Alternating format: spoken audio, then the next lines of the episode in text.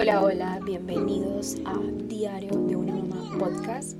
Yo soy Dolly Botero, su host, y antes que nada quiero darles las gracias, las infinitas gracias a esas 92 personas que han escuchado mi podcast al momento de que estoy grabando el segundo episodio. De verdad que primero creía que no había gente interesada en querer escucharme y estoy impresionada. Y segundo, quiero pedirles disculpas por mi voz ando un poco resfriada y no quería que eso fuera una excusa para echar para atrás ese enorme paso que hice al lanzar el primer episodio. Este episodio es algo fuerte mientras lo escribía no dejé de llorar. Así que también les pido disculpas por si en algún momento se me quiere ver a la voz o me escucharán llorar. Y prepárense para llorar conmigo, porque este episodio viene desde lo más profundo de mi corazón y va dedicado a una persona que por más que no haya estado conmigo físicamente, en mi mente y en mi espíritu siempre lo ha estado y siempre lo va a estar. Desde que tengo uso de razón, he experimentado el duelo y he lidiado con lo que es la muerte limited. Algo que muchas veces pensamos que no deberíamos tener conciencia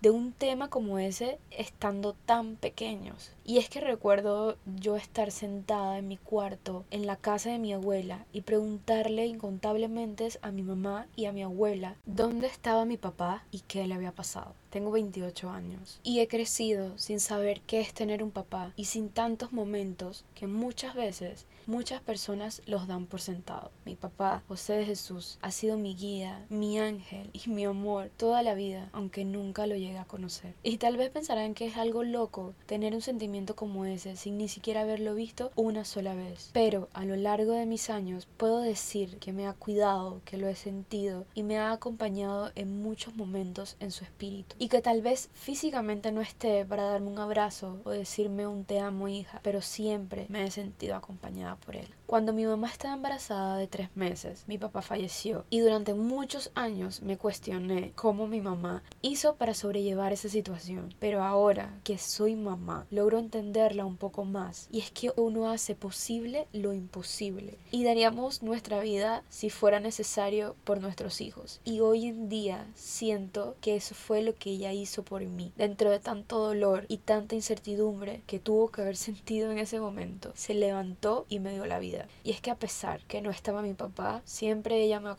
que mis abuelos y mis tías estuvieron ahí en todo momento. Y yo hoy, después de 28 años, les puedo corroborar eso. Y no solamente mis tíos. He tenido unos primos maravillosos que al sol de hoy los adoro y me encanta verlos. Y cuando nos vamos de vacaciones es lo máximo. Me hicieron parte de su familia y han estado siempre para mí. Recuerdo que cuando me iba de vacaciones con ellos, cuando estaba más pequeña y me veía la familia, algunos de sus comentarios eran, eres igualita a José. Y eso me llenaba tanto de emoción. Sentía que llevaba algo de él conmigo y era lo que más me gustaba escuchar, que lo vieran a través de mí. Para llegar hasta aquí y poder hablarles de este tema ha sido un camino lleno de muchos altos y bajos. Momentos de rabia, de impotencia, de miedo, de celos, de preguntarme infinitas veces si él estuviera aquí. Y ese si él estuviera aquí es algo tan dañino y algo que nos puede afectar tanto. Y no solo eso, que llega un punto en que dejas de vivir por estar pensando en eso, si él hubiera estado aquí. Y es que siento que al día de hoy vivo en un constante duelo que ya he aprendido a sobrellevar con el tiempo, obviamente, pero creo que es algo que es muy difícil ponerle un punto final. Y es que el duelo para mí ha sido todo un proceso y así mismo, como les comentaba de los miedos, siento que el duelo también evoluciona y se transforma con el tiempo. Muchas veces muchas cosas que antes me dolían se han vuelto más llevaderas con el tiempo y poco a poco uno va encontrando la forma de adaptarse a esa realidad. Y cuando les digo que siento que vivo en un constante duelo, es que a lo largo de mi vida he experimentado todas las fases. Primero tuve épocas de negación. De pequeña creía que en algún punto nada era cierto y que él regresaría. Segundo, tuve momentos de rabia, de por qué qué a mí, rabia con él por no estar, de por qué tenía que morir, de por qué ellos no pude tener un papá como la mayoría, de rabia con los que tenían a sus papás y no los valoraban como creía que yo lo haría si él estuviera conmigo, de rabia con el mundo, con el universo, con Dios, con todo. Y creo que sin duda la etapa más dura y el sentimiento más duro que he tenido a lo largo de este proceso. Tercero, tuve momentos de profunda tristeza, odiaba el Día del Padre, Navidad, cumpleaños. Y aunque muchas veces no lo hacía saber, siempre han sido fechas que movían todo mi ser. Pero después de todos esos momentos, ahora siento que estoy en el cuarto, en la fase de la aceptación. Y lo digo porque me pasó algo muy curioso en el Día del Padre que fue hace dos semanas más o menos. Y es que lo viví muy diferente a como había vivido los anteriores. Lo recordé diferente, empezando que no lloré de tristeza, sino de felicidad. Porque me puse a analizar y a pensar todo al revés. Que de mi papá estar aquí, Marcelo probablemente no estuviera. Y es una cosa loca que cuando uno pone las cosas en la mesa y los ve de esa manera, todo cambia. Y Marcelo no lo cambio por nada del mundo. Si mi papá estuviera aquí, mi mamá no hubiera tenido la necesidad de emigrar a Panamá. Yo probablemente no hubiera conocido a César y por ende Marcelo no estaría aquí. Y hoy veo a Marcelo y lo veo como un regalo de Dios, como un regalo de mi papá, de ese niño que vino a llenarme la vida, a darme un amor incondicional, de ser también el amor de mi vida que no pude tener con mi papá y que en parte a lo largo de este año y medio que llevamos juntos vino a sanarme y a sanar a esa niña pequeña que no tuvo a su papá, que no tuvo muchos de los momentos que hoy, gracias a Dios, Marcelo los tiene y yo los puedo vivir a través de él con su papá. Y aunque superar el no tenerlo aquí ha sido un camino largo y que no digo que lo he superado al 100% o que lo vaya a superar, pues es algo que llevaré toda mi vida. Hay cuatro cosas que son fundamentales para un proceso como este. Uno, permitirte sentir. Permitirte sentir rabia, tristeza, dolor. Siento que permitirnos sentir estas emociones y darnos permiso para llorar y expresar nuestro dolor es algo que nos ayuda a liberar todo. Dos, cuidar de nosotros mismos. Y puede sonar algo cliché, pero el cuidar de nosotros mismos nos puede ayudar en tantos aspectos y que muchas veces damos por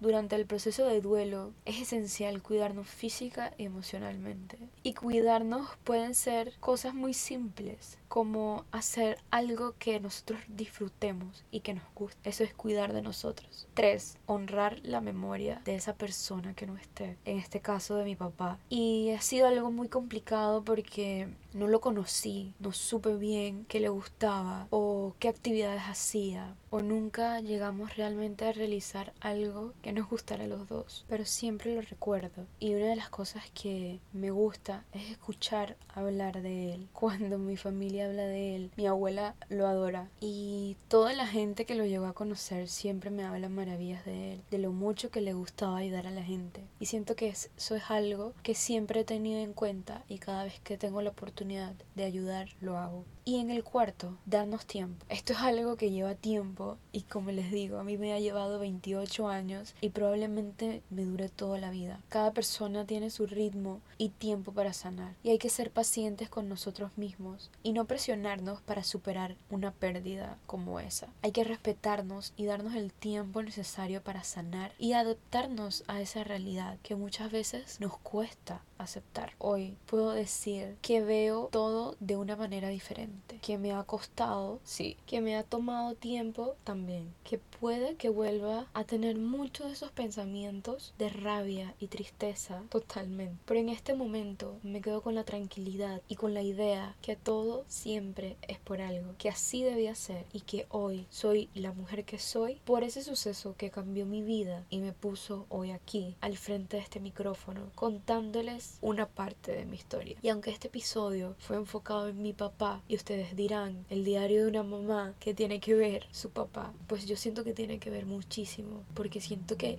mucho, mucho de lo que yo quiero para Marcelo y de lo que yo hago por Marcelo es por lo que yo quise en algún momento de mi vida querer tener con él. Y aparte de eso, no quiero dejar por fuera algo que su ausencia me ha enseñado a valorar aún más. Y es esas figuras paternas que he tenido a lo largo de mi vida. Mi abuelo José, que en paz descanse, quien me hacía reír un montón y que a pesar de que no vi en sus últimos años, siempre que lo veía, veía a mi papá, algo que nunca le pude decir. Y de quien heredé mis enormes orejas, de mis tíos, que siempre se han preocupado por mí y me han cuidado todo el tiempo, y de mi suegro. Solo tengo siete años de conocerlo, pero me ha adoptado como una hija más. Me ha apoyado y me ha ayudado sin tener que hacerlo y obviamente el último, César, el papá de Marcelo, que me ha demostrado un poco a través de su paternidad lo que yo pude haber vivido en algún momento con mi papá. Y lo veo con tanto agradecimiento y tanta felicidad saber que mi hijo hoy en día tiene a su papá. Uno de mis mayores miedos siempre fue no poder quedar embarazada. Uno de mis mayores miedos siempre fue quedarme sola toda la vida y que me pasara algo similar. Pero hoy, que a pesar de que todo no es color de rosa, me siento completa y me siento feliz de tener una pareja, esposo, novio, slash, como ustedes le quieran llamar, y un hijo que me llenan y me hacen inmensamente feliz. Y mucho más feliz saber que mi hijo tiene a su papá al lado y que su papá lo ama y que daría la vida por él. Y estoy 100% siento segura porque lo siento y lo vivo todos los días a su lado. Por último, no puedo dejar de admirar y valorar el trabajo increíble que ha hecho mi mamá de la mano de mi abuela Ida y que todavía lo siguen haciendo. Porque el día de hoy si las necesito están ahí. Y aunque hemos tenido momentos difíciles, donde nos tocó estar mucho tiempo separadas, siempre me dio más allá de lo que podía, para que yo no llegara a sentir ese vacío. Y es que siempre que mi mamá me habla de mi papá, se le iluminan los... Y es algo que me encanta. Se le ilumina la cara, se le ilumina la mirada. Y creo que es algo que nunca se lo he dicho, pero se va a enterar cuando escuche este podcast. Y es que a veces es difícil decirles las cosas a la gente, y más cuando son cosas que nos mueven las fibras nos mueven todo. Y como ya les dije, la mamá que soy hoy en gran parte se lo debo a esta historia. Y por eso es que eso que dicen de que cada maternidad es diferente y única, se lo atribuyo muchísimo a eso. Soy full creyente de que por nuestras vivencias y por nuestra historia hacemos lo que hacemos. Y muchas veces lo hacemos pensando en romper ciclos y en otra queriendo revivirlos. Y si te identificas con esta historia que te acabo de contar, te abrazo, te entiendo y no estás solo. Y esos sentimientos que puedes tener en algún punto de tu vida son completamente normal. Si tienes a tus papás y a tus mamás o a cualquier persona, te invito a que le des un abrazo, le digas un te amo y valores mucho más aquellas personas que tienes a tu alrededor. Muchas veces damos por sentado y cuando no las tenemos es que nos damos cuenta de lo que estamos perdiendo. Y si llegaste hasta acá, te agradezco de todo corazón por escucharme una vez más y les mando un enorme abrazo y hasta el próximo episodio. Fotografía patrocinada por Jessica Witches.